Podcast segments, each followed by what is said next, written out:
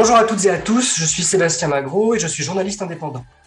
Bérénice Billiès, qui anime habituellement ce podcast, m'a laissé les commandes pour cette émission, la deuxième du cycle que nous consacrons au rôle social des musées. Après avoir évoqué l'invisibilisation des femmes artistes dans les expositions il y a deux semaines, l'épisode d'aujourd'hui nous permet de poser la question comment les musées abordent-ils l'histoire, les luttes et plus généralement les personnes queer et LGBT en 2016, alors que je visitais l'Historiska Museet, le musée d'histoire de la Suède à Stockholm, j'ai découvert par hasard un accrochage intitulé Hidden Stories, littéralement les histoires cachées. Il s'agissait d'une série de cartels colorés répartis dans les collections permanentes qui proposaient un éclairage queer sur les dates clés de l'histoire du pays scandinave.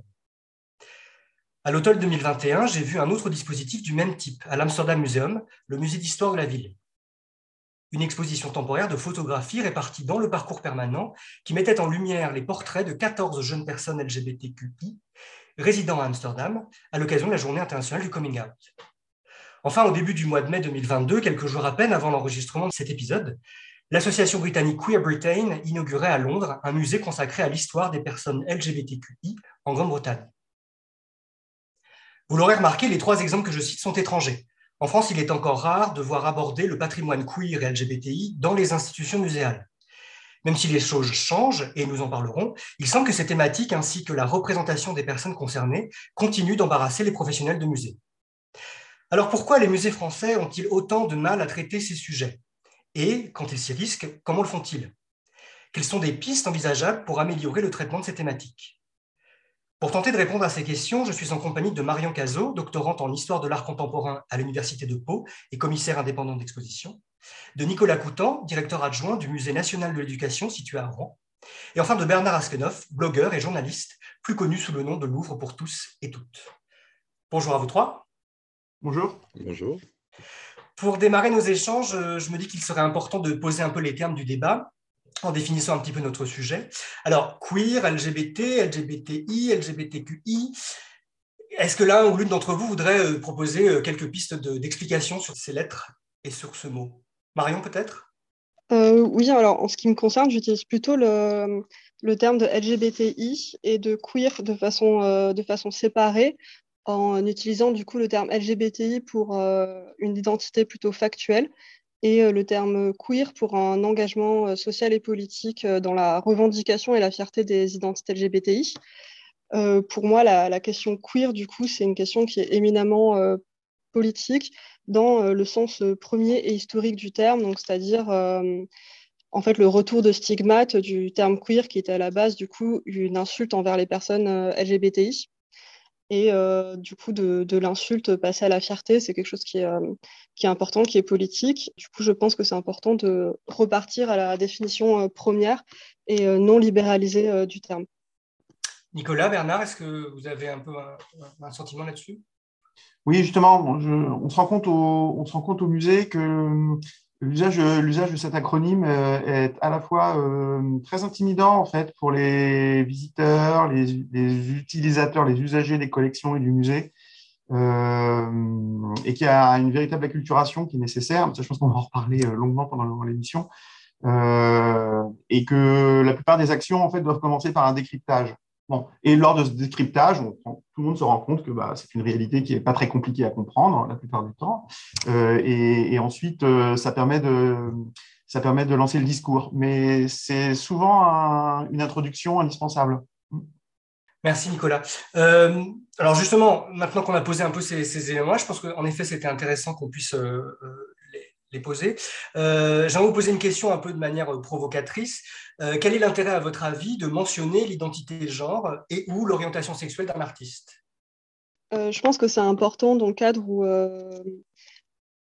le statut social de l'artiste a évidemment des conséquences sur ses conditions de vie, de travail et surtout de diffusion, ou un artiste qui fait partie d'identités minorisées que ce soit euh, de sexe, d'orientation sexuelle ou même, euh, même de classe et de, race, euh, va avoir beaucoup plus de mal à rentrer dans les institutions muséales, dans des expositions temporaires ou même à être considéré comme artiste légitime.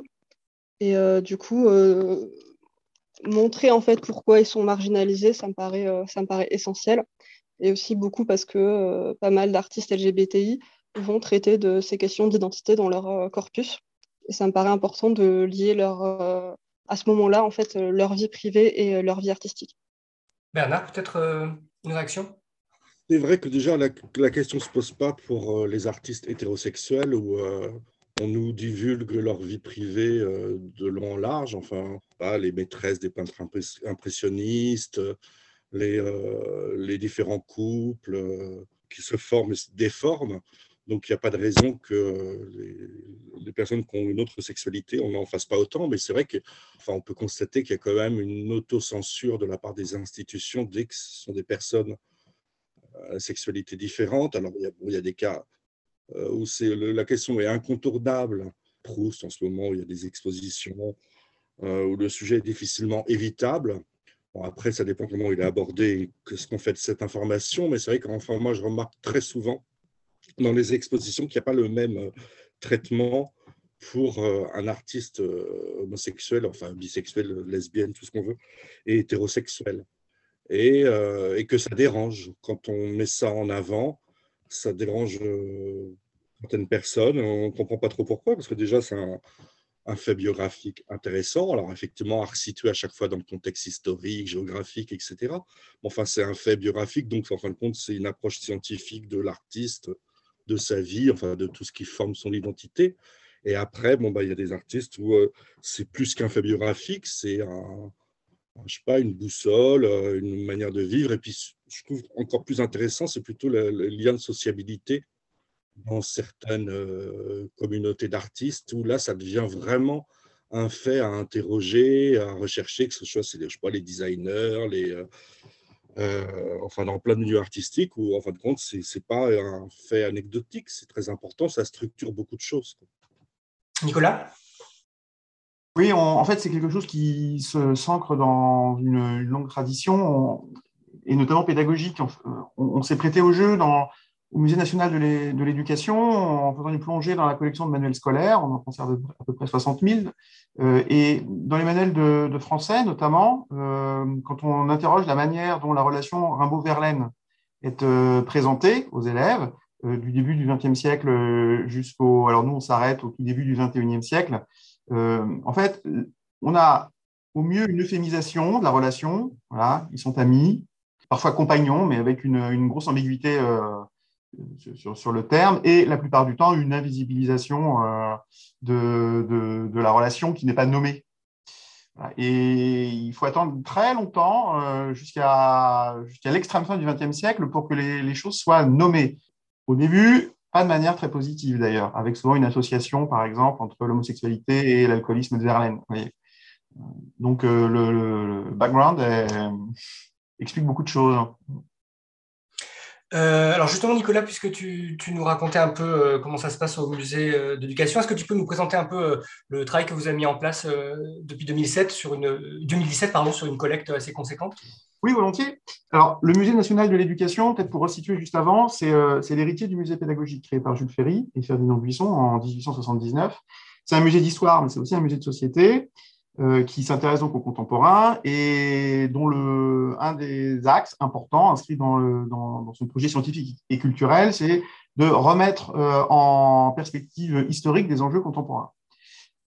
Parmi ces enjeux contemporains, on travaille beaucoup sur les questions d'égalité filles-garçons et euh, à l'occasion d'un projet d'exposition sur les amours, euh, les adolescents et l'amour, pardon, on s'est dit qu'il y avait certainement un, il y avait un chapitre euh, à explorer de manière, de manière prioritaire parce qu'on soupçonnait qu'il était, qu'il fallait le travailler en, en, amont en raison d'une faible matière probable. C'était la question des éducations et LGBTI. Voilà, on a appelé ça comme ça. Euh, considérant là le terme éducation au sens large, c'est l'éducation scolaire, mais c'est aussi l'éducation extrascolaire, familiale, entre pairs, etc. Et euh, quand on a interrogé les collections, euh, donc on est dans la base de données des collections, on a tapé homosexualité, LGBT, etc. Absolument rien ne ressortait.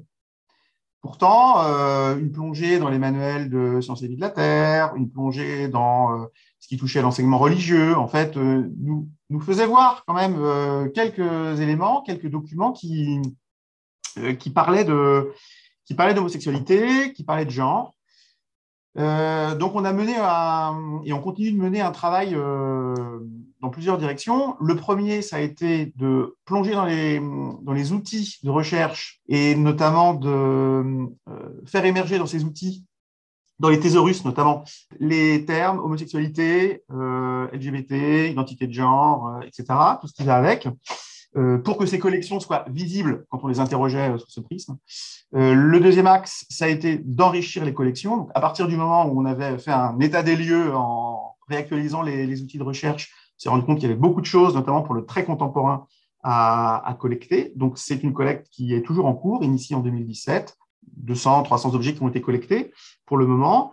une action de médiation, évidemment, à destination de tous les publics, y compris scolaires, par le biais de visite des collections, mais aussi des expositions itinérantes, mais aussi des actions de formation. Et puis, euh, en dernier lieu, ce qui est absolument fondamental, en fait, j'aurais dû commencer par là, c'est surtout que euh, on s'est très vite rendu compte qu'il fallait mener ce travail en partenariat avec le monde associatif, que euh, le musée avait une petite expertise sur le sujet, mais qu'elle était quand même principalement du côté des, des, associations, des acteurs euh, impliqués dans le champ LGBT. Donc voilà, on a travaillé et on continue de travailler avec le centre LGBT Normandie, puisque le musée est à Rouen, et avec des associations locales, euh, Fierté Colorée, la délégation normande du refuge, etc. Ça, c'est assez fondamental, en fait, parce que euh, c'est aussi une, un, essai, une tentative pour le musée de travailler autrement sur une question contemporaine, d'engager les acteurs. Oui, je, pense que en effet, on y reviendra. Il y a tout l'enjeu d'associer les personnes concernées et donc en effet euh, des, des personnes du tissu associatif. Euh, ce qui me semble intéressant, c'est que au-delà même du sujet même du musée, qui est le musée de l'éducation, euh, quoi qu'il en soit, l'éducation fait aussi partie des missions euh, du musée. Donc c'est aussi ce, raccord aussi au rôle social du musée. C'est ce c'est un peu l'objectif de, de, ce cycle. Et on en parlait déjà lors de la dernière émission.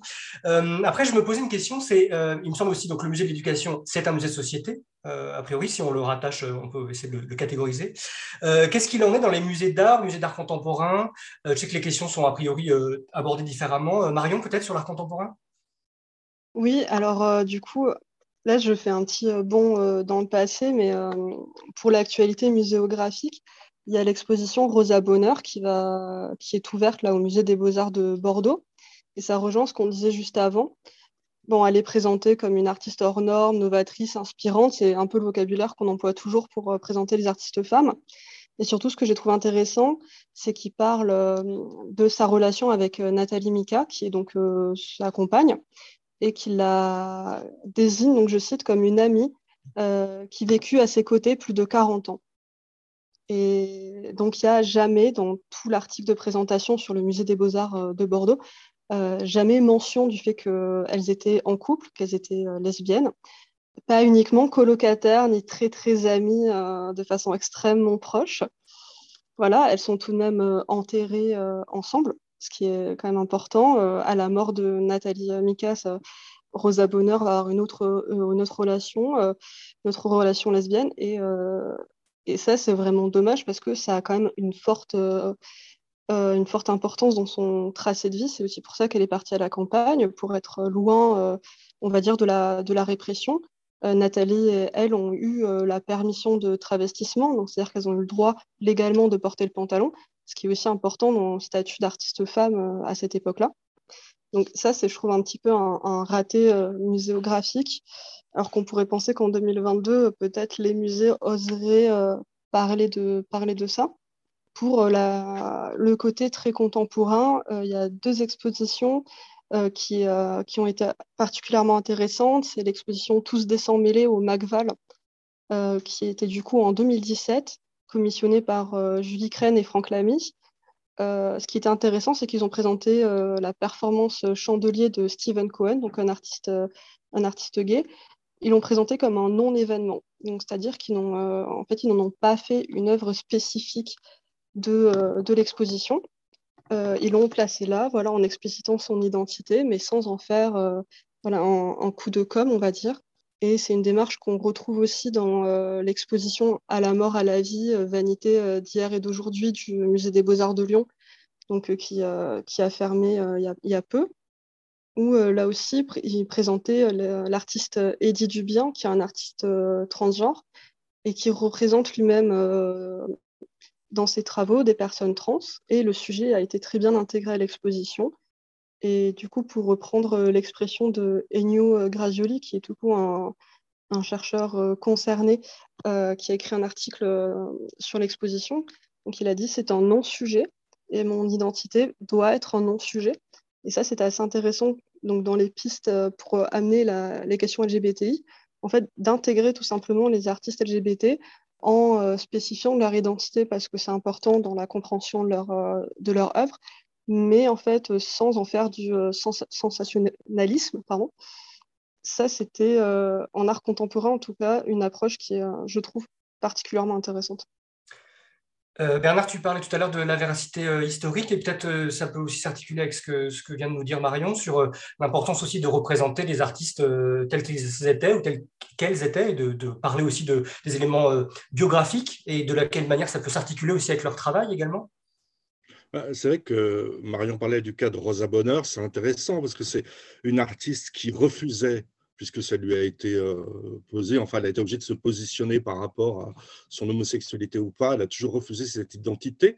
Et alors, on voit la gêne qu'il y a aujourd'hui entre le fait de dire, bah, si elle dit qu'elle n'était pas lesbienne, c'est qu'elle n'est pas lesbienne. Alors que tout dans son mode de vie, euh, enfin, prouve le contraire. Enfin, elle veut dire qu'elle vivait effectivement pas qu'avec une femme, elle a vécu avec plusieurs femmes euh, successivement.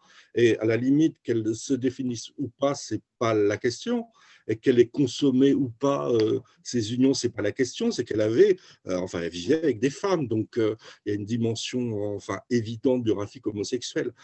Et alors se pose la question des artistes qui, enfin, ou des personnalités qui qui, qui n'assumaient pas leur homosexualité à découvert, chose qu'on peut comprendre à, certaines époques. Alors je pense à un, autre cas intéressant, c'est Georges-Henri Rivière, donc, ce grand muséologue qui a révolutionné euh, la muséologie. Et quand il y a eu l'exposition au MUSEM euh, sur sa vie, connaissais une personne qui était dans le comité scientifique qui m'a rapporté que euh, la question s'est posée de savoir si l'exposition allait aborder cette question, de savoir qu'il était homosexuel de manière totalement privée, puisqu'il ne l'a jamais exprimé publiquement. Et, et, en fin de compte, ils ont décidé que ce n'était pas intéressant et que c'était sa vie privée parce que déjà il ne l'assumait pas publiquement et donc ça n'avait aucune importance et donc ils ont éliminé cet aspect-là de sa vie. Euh, et dans le catalogue, il y a des choses assez bizarres de la manière dont c'est dit, où il parle de rumeurs. En plus, on ne sait même pas de quoi il parle. Il faut vraiment connaître le sujet pour euh, décrypter. Et donc, ils ont éliminé ce pan de sa vie et c'était très surprenant. D'abord, moi, je l'ai appris euh, par là qu'il était homosexuel. Et tout d'un coup, c'est quand même une donnée qui éclaire beaucoup de choses dans son parcours. Justement, quand on parle de sociabilité, dans le clan Cocteau, euh, Bérard, enfin, il a fréquenté énormément de gens enfin un milieu qui était très euh, ouvert et il y avait beaucoup d'homosexuels. Et on peut décrypter un peu son parcours aussi grâce à ça. Et donc se pose quand même la question de cette, cette autocensure, effectivement, de, de soi-disant de respect de la personne, parce qu'il est déjà, plus proche de nous, que euh, s'il ne l'a pas dit, il ne faut pas le, dire. Alors que c'est absurde, parce que maintenant, c'est des sujets historiques. Hmm. Et en plus, d'une certaine manière, euh, finalement, son vécu minoritaire, il, nous éclaire sur son, ses prises de position professionnelle aussi, sur ses choix. Sur, euh, il a inspiré les écomusées, il a inspiré une bonne partie de la muséologie depuis les années 80. Et donc, c'est sûr que c'est quelque chose qui, doit pouvoir aussi nous, éclairer en fait sur, sur son travail. Euh, on, traitait, enfin, on parlait là à l'instant de la manière dont les musées ne parlent pas finalement euh, de l'orientation sexuelle de l'identité de genre euh, des artistes ou des personnages historiques. à l'inverse, quand ils en parlent, on s'aperçoit aussi que c'est parfois en le faisant un peu de manière à côté, ou en tout cas ça, peut poser question aussi. Marion, quand on préparait l'émission, tu me parlais de l'exemple de Grayson Perry à, la Monnaie de Paris, et tu me disais que quelque part ça, il finissait par invisibiliser une autre partie des, artistes. Est-ce que tu peux nous, en reparler?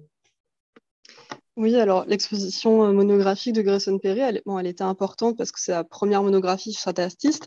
C'est un artiste queer, euh, lui qui n'a pas peur de s'assumer euh, en tant que personne gay. qui se travestit régulièrement dans son alter ego qui s'appelle Claire, notamment pour les vernissages, qui fait des conférences en étant Claire.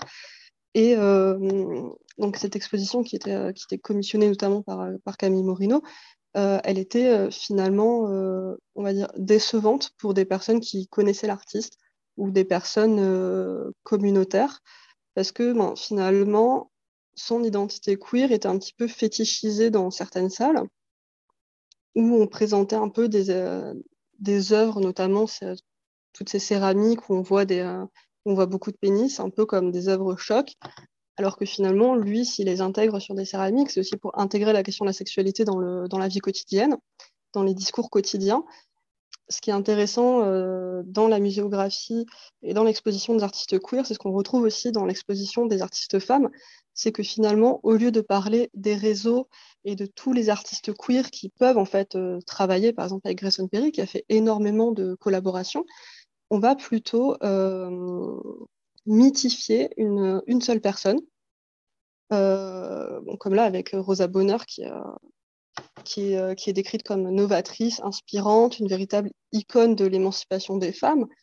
Euh, c'est pas forcément c'est pas forcément vrai Grayson Perry qui qui était dessinée comme voilà une personne euh, à l'avant-garde des artistes queer, c'est pas non plus forcément euh, une réalité en fait euh, dans le milieu artistique, vu que finalement dans plein de pays il est complètement inconnu ou très très mal connu, notamment bah, notamment en France en fait où c'est la première fois qu'il est exposé.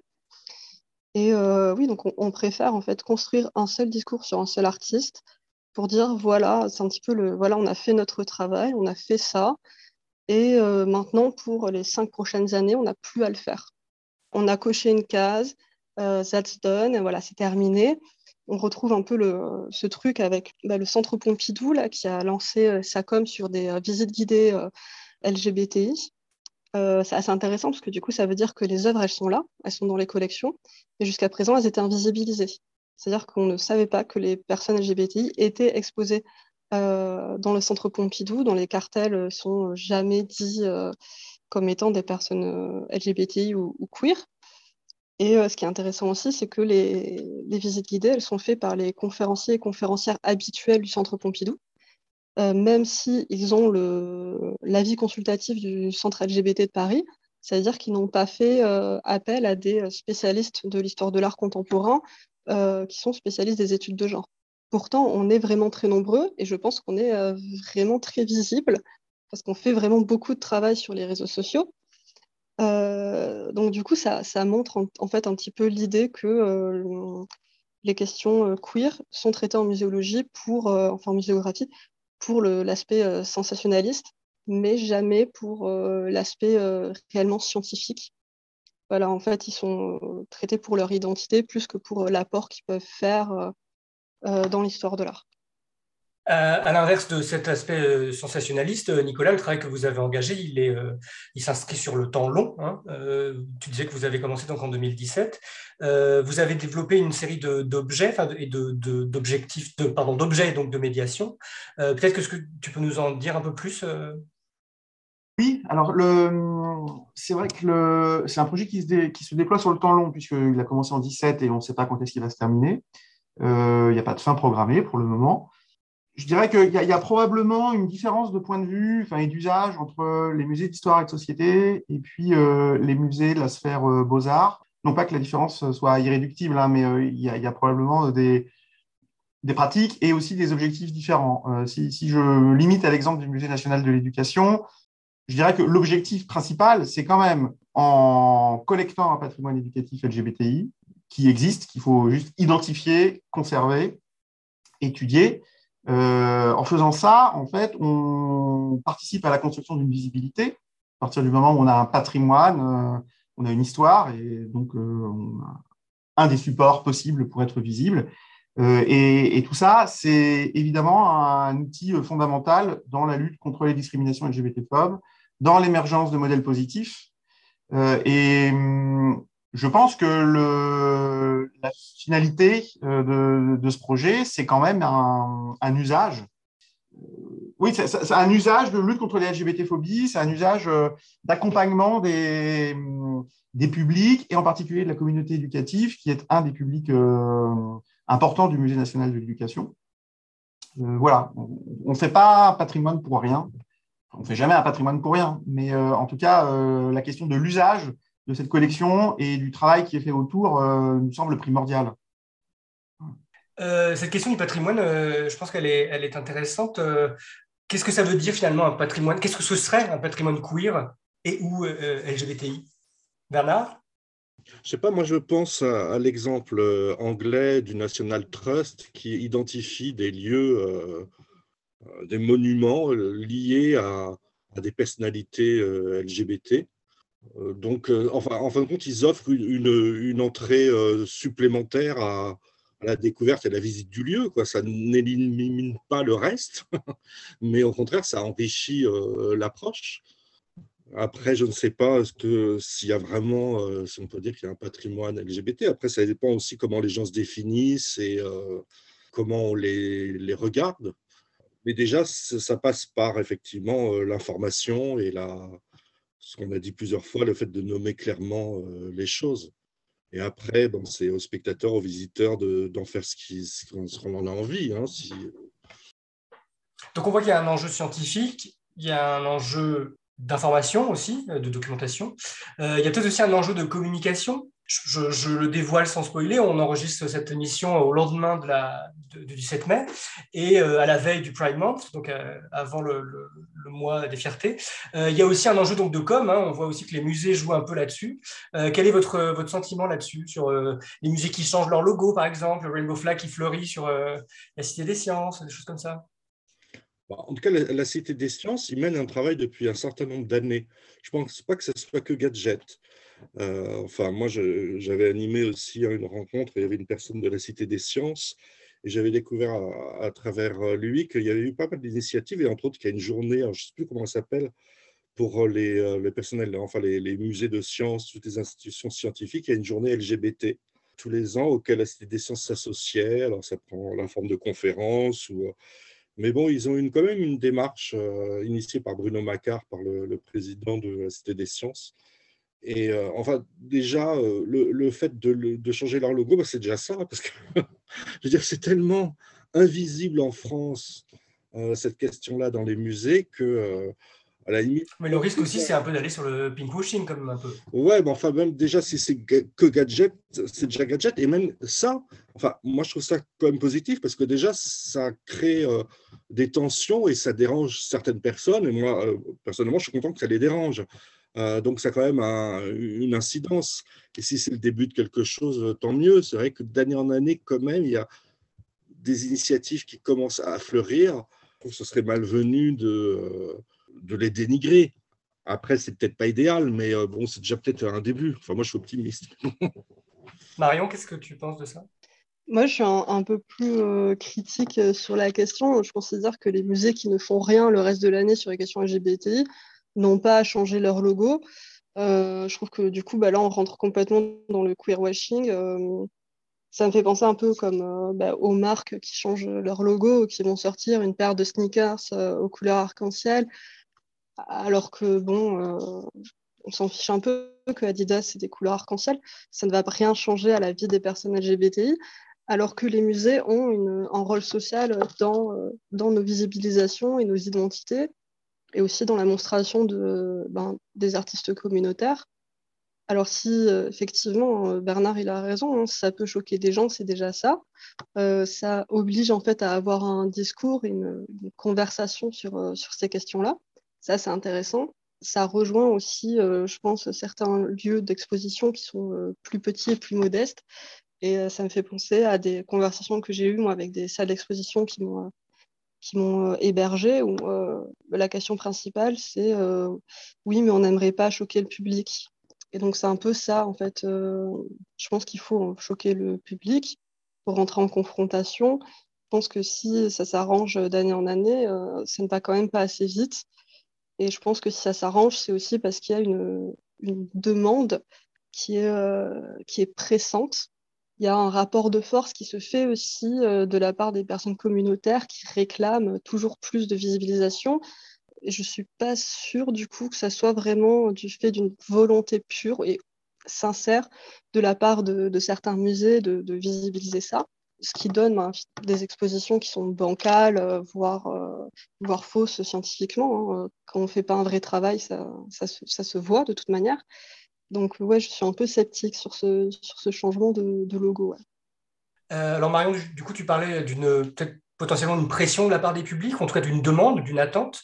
Euh, justement, avant qu'on aborde vraiment la dernière partie où on parlerait un peu plus des, solutions potentiellement de pistes d'amélioration, euh, je me demandais justement qu'est-ce qu'il en est des publics? Parce que finalement, les personnes queer et LGBTI, euh, nous sommes aussi des publics et nous avons aussi des attentes, des, des envies de voir des choses. On parlait un peu de la représentation. comment est-ce que vous abordez ces questions Nicolas, peut-être, je ne sais pas, est-ce que vous avez des retours sur les personnes concernées qui ont un regard sur votre travail? Oui, alors un retour, oui, un retour des personnes concernées et pas que des personnes concernées d'ailleurs. Euh, je me souviens des premières actions euh, menées par le musée sur le sujet en 17-18. Donc, il s'agissait euh, au départ vraiment d'actions de médiation pure où on allait interroger les collections dans les réserves dans le cadre de visites particulières. Et hum, la mémoire que j'ai de ça, c'est que hum, en s'adressant à tout le monde, sans communiquer en particulier vers euh, les réseaux ou les lieux communautaires, par exemple, euh, le public était, autant que je pouvais juger comme ça, euh, c'est-à-dire de manière très, très extérieure, était concerné et pas concerné. Enfin, il y avait des gens d'horizons très différents.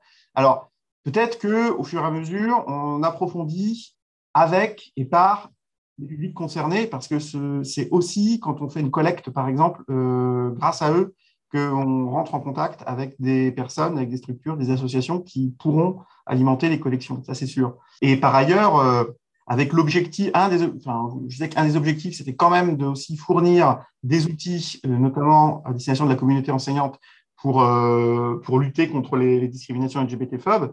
Je dirais qu'on a un public privilégié qui, qui est scolaire, là, de fait. Euh, mais quand on s'adresse aux scolaires sur le sujet, on s'adresse bien à tout le monde, euh, collégiens, lycéens, euh, homo, hétéro, cis, trans, peu importe. il s'agit d'éduquer, en fait, de participer à une éducation. Sur la question des publics, peut-être Bernard? Bah, Moi, je pense qu'effectivement, ça intéresse beaucoup plus de gens qu'on ne croit. C'est-à-dire que l'erreur serait un peu de, quand on parle de médiation mettons LGBT, c'est que ça s'adresse qu'aux LGBT, alors que ce n'est pas vrai du tout. Enfin, c'est toujours un, faux sens. Euh, c'est une mauvaise perception euh, de l'offre. Moi, je me rappelle, j'avais assisté à la conférence d'un responsable du musée gay de San Francisco et qui raconte qu'ils avaient été étonnés de la part de public identifiés hétérosexuels, qui était beaucoup plus importante qu'ils ne le pensaient quand ils avaient voulu créer leur lieu. Euh, et ce qui montre que, bon, d'abord, les frontières, elles sont pas, il n'y a pas un mur entre une planète qui serait homo et hétéro, que les choses sont beaucoup plus complexes, et que, de toute façon, à travers les questions de genre et les questions LGBT, ça pose des questions sur toute la société, sur la question de la place des minorités, euh, des discriminations en général. Comme pour toutes les questions de société, en fin de compte, il y a un, le public est beaucoup plus ouvert qu'on ne croit. Je pense que les institutions françaises, c'est un peu comme les hommes politiques euh, sur les questions de société, je sais pas, soit l'euthanasie, euh, c'est que les gens sont beaucoup plus ouverts qu'on ne croit. Par contre, les, euh, les opposants sont, sont très bruyants et peuvent faire pression pour faire croire que, je sais pas, tout le monde serait opposé à ce genre d'initiative, alors qu'il y a un vrai appétit pour ça, hein, de curiosité, je veux dire, saine. Euh, et d'envie de se découvrir les uns les autres, parce que c'est ça, c'est que que ce soit les, les initiatives, les médiations euh, gays, mais c'est vrai pour d'autres, entre guillemets, euh, catégories. je connais quelqu'un qui fait des visites sur le patrimoine juif, ça ne s'adresse pas qu'aux juifs, on peut développer ça, et, ou Kevin Donat qui fait des, des visites guidées Paris Noir, ça ne s'adresse pas qu'aux Noirs, on apprend énormément de choses, et c'est super intéressant de, en tant que blanc, de, confronter un regard que lui porte sur l'histoire. Donc tout ça, c'est des interconnexions et ça concerne vraiment tout le monde. Je pense que les, enfin, il y a beaucoup de gens qui attendent ça, des euh, musées, des institutions. C'est aussi quelque part la constitution d'un patrimoine commun finalement. Nicolas, tu voulais rebondir? Oui, non, juste pour rebondir sur ce que disait euh, Bernard, en fait, si on, si par exemple on parle de, transidentité dans un contexte muséal, on, parle de rapport aux gens et on a tous, quelle que soit notre, notre positionnement, un rapport au genre. Donc, c'est une manière de, s'interroger individuellement et collectivement à travers un exemple. c'est le point de vue qu'on développe. Marion, tu voulais réagir? Sur la question, je trouvais l'exposition au MUSEM VIH-Sida, l'épidémie n'est pas finie, assez intéressante parce que finalement, c'est une très grosse exposition dans un lieu assez important, assez légitimé, et euh, qui a quand même rencontré un, énorme, un énorme succès dans le, dans le public. Euh, il y a énormément de personnes qui sont, euh, qui sont allées, et je, je ne pense pas que ce soit tous les LGBTI de France qui se sont déplacés en, bus pour aller voir l'exposition. Il y a forcément il y a forcément une, bonne partie de, personnes cis hétéros qui se sont déplacées. Euh, quand je l'ai visité, euh, j'ai vu énormément de familles, de personnes avec des poussettes, avec des enfants, euh, voilà, de, personnes, de couples plus âgés, de quinquas, voire plus. Et ça, je trouvais ça super intéressant parce que finalement, ça veut dire que ces personnes-là s'intéressent aussi à notre histoire, à notre passé, aux années noires de notre communauté aussi, là où c'était euh, plus compliqué, avec des images qui sont parfois, euh, parfois très dures euh, à regarder dans, cette exposition, des choses qui sont très très fortes. Des, des slogans qui sont aussi très radicaux, parce que dans la, période, la période s'y prête. Une autre exposition aussi qui a fait un gros succès, c'est Homosexuels et lesbiennes dans l'Europe nazie du mémorial de la Shoah là, en, 2021, qui a été aussi un, énorme succès en termes de, en termes de visite. J'ai voulu la voir plusieurs fois en suivant et, et tous les jours c'était plein. C'était très très difficile d'avoir une place, ce que je trouve là, une, excellente, une excellente nouvelle finalement. Et d'ailleurs, sur cette exposition, ce qui était particulièrement intéressant, c'est que la commissaire, c'était euh, Florence euh, Tamagne, qui est maître de conférence en histoire contemporaine à l'Université de Lille et qui est spécialiste euh, de l'histoire de l'homosexualité. Et du coup, ça a apporté un vrai rapport scientifique en fait à, cette histoire-là, avec beaucoup de sources, beaucoup d'informations. Et voilà, c'était une, exposition vraiment, vraiment historique, extrêmement, extrêmement intéressante aussi sur notre, sur notre propre histoire. Pour conclure, j'aimerais qu'on fasse un petit tour un peu de, des initiatives que vous avez trouvées euh, intéressantes euh, ces derniers temps, que ce soit ces dernières années, en France ou à l'étranger. Est-ce qu'il y a des choses qui vous semblent euh, voilà, intéressantes à, envisager, à imaginer, qui pourraient être déclinées dans des structures plus ou moins grandes, avec plus ou moins de moyens, justement, pour améliorer finalement la visibilité et le traitement des questions queer et LGBTI dans les musées? Oui, en réfléchissant à ça, j'ai repensé, enfin c'est une, exposition que je n'ai pas vue puisqu'elle avait lieu à Montréal, au Musée des Beaux-Arts de Montréal. En 2016, il a fait l'exposition Mapplethorpe. Euh, et d'ailleurs, on a eu, je crois, à peu près à la même époque, une exposition Mapplethorpe au Grand Palais. Et c'est intéressant de voir la différence de traitement entre ces deux expositions. On a eu une exposition d'art, euh, voilà, uniquement, avec euh, un lieu interdit aux mineurs pour des, photos qui étaient choquantes.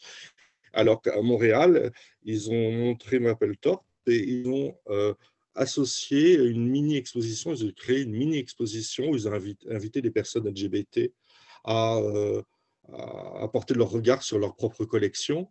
Et ils ont aussi associé, ils ont fait un colloque sur la recherche contre le sida, ce qu'on appelle le mort euh, du sida. Enfin, C'est-à-dire que d'une exposition d'art, en plus d'un photographe quand même assez engagé, ils n'en sont pas restés dans, dans, ce domaine artistique, ils ont ouvert les, le, champ vers la société. Je trouve que c'était... Euh, enfin, moi, c'est des genres d'initiatives que j'aimerais voir en France.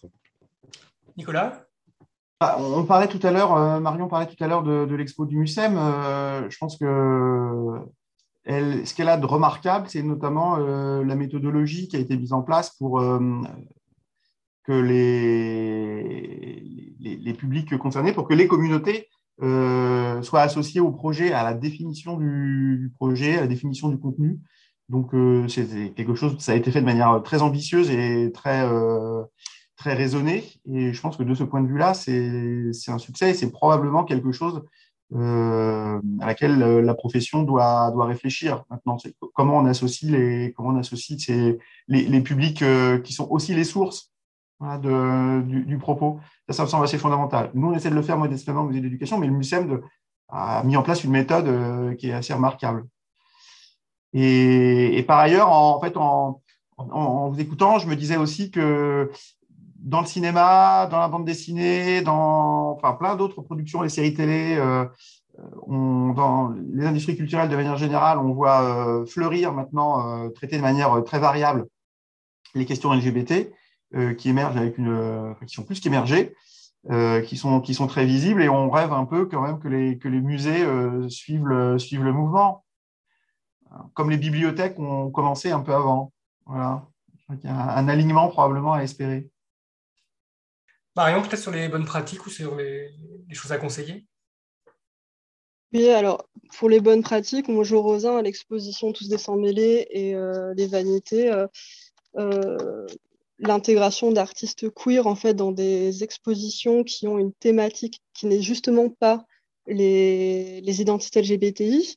Je trouve ça super intéressant parce que du coup, ça les fait rentrer dans une histoire de l'art qui n'est pas que l'histoire de l'art communautaire. Donc, euh, pour moi, ça, c'est une, très, très bonne pratique. Et ça permet aussi à des personnes euh, LGBTI qui vont voir une exposition ben voilà, sur les vanités de, euh, de, se retrouver euh, face à face avec un artiste trans et de se dire ben, moi aussi je pourrais avoir voilà, une place dans une exposition on va dire avec un sujet TM sur, sur des sujets de société sur des sujets d'histoire de l'art qui ne sont pas mes identités et du coup pouvoir offrir un autre champ des possibles aux artistes LGBT qui ne sont pas que le travail sur leur propre identité mais voilà de pouvoir lier leur identité à, autre chose et euh, d'espérer une exposition dans d'autres euh, dans d'autres euh, circonstances, dans d'autres situations que seulement dans la question de la non-mixité. Après, en, en, tant que commissaire indépendante, je n'ai pas vraiment de, bonnes pratiques, on va dire, mais j'ai des, expérimentations. Depuis du coup 2016, donc ma, toute première exposition, j'essaye chaque année de, donc, je travaille sur les questions féministes et queer. Et euh, j'essaie chaque année de changer un petit peu le point de vue euh, de mes expositions pour voir en fait euh, comment, comment est la réception à la fois des personnes concernées, des personnes non concernées. voilà, de, pouvoir changer la scénographie, le type de cartel, le type de présentation, notamment avec mon cycle d'exposition sur les pratiques performatives queer et donc du coup le drag donc j'associe euh, du coup euh, des photographies, des vidéos de drague et aussi un, show drague de vernissage qui est pour moi un moment important pour en fait jauger le public qui va venir dans l'exposition. Euh, parce que du coup, c'est des soirées où on est à peu près sur 200 personnes. Donc pour la ville de Pau, c'est un très gros, très gros vernissage du coup. Et ça me permet de voir qu'il y a énormément de personnes LGBT, évidemment, très très jeunes, Puisqu'à Pau, en fait, on n'a pas de lieu queer, on n'a pas de lieu LGBT euh, culturel, il y a à peu près rien. Et, euh, mais on a aussi beaucoup de parents de personnes LGBT qui se déplacent avec leurs enfants, qui sont parfois mineurs. Et on a aussi euh, un public de, de personnes de, entre 50 et 65 ans, on va dire, qui viennent parce que voilà, ils ont, ils ont vu des spectacles travestis quand ils étaient jeunes, même s'ils sont cis hétérosexuels, et ils ont envie de revoir, de, voir comment ça a évolué, euh, même s'ils font pas du tout partie de pas du tout partie de la communauté. Donc ça, c'est assez intéressant. Et aussi un public, on va dire, plus euh, venu du milieu de l'histoire de l'art, de l'art contemporain, qui ne sont pas non plus concernés, mais qui viennent pour l'aspect euh, bah voilà, pour l'aspect artistique. Donc ça, c'était ça, c'est assez intéressant. Et dans ma dernière exposition, j'ai j'ai été hébergée par une médiathèque du centre-ville de Pau où du coup, là, il y a essentiellement du public non concerné qui vient. Et ça, c'était vraiment un test pour voir comment ça a été euh, réceptionné. D'ailleurs, on a vu que la, mairie nous a bloqué sur, euh, sur la, tentative de lecture de contes par une drag queen qui s'appelle Enza Fragola. Euh, c'est des contes pour enfants. Et là, ils ont eu trop peur de la réaction des parents. Donc, du coup, ça a été une initiative annulée que j'ai trouvé un peu dommage, mais on voit les limites de, ce qu'on nous autorise à faire, en tout cas. Euh, et durant l'exposition, j'ai eu des visites euh, guidées avec euh, notamment des personnes âgées. j'ai eu une visite spécifique aux patients et patientes du CHP, donc qui sont bah, beaucoup de personnes non concernées. Et du coup, de devoir présenter nos identités à des personnes qui n'ont rien à voir et d'essayer de les rendre intelligibles, c'était assez, assez, intéressant. je pense que quand on fait une exposition, en tout cas, qu'on, prend, qu'on fait le choix de faire une exposition non-mixité, vraiment le travail sur intégrer les, publics non communautaires.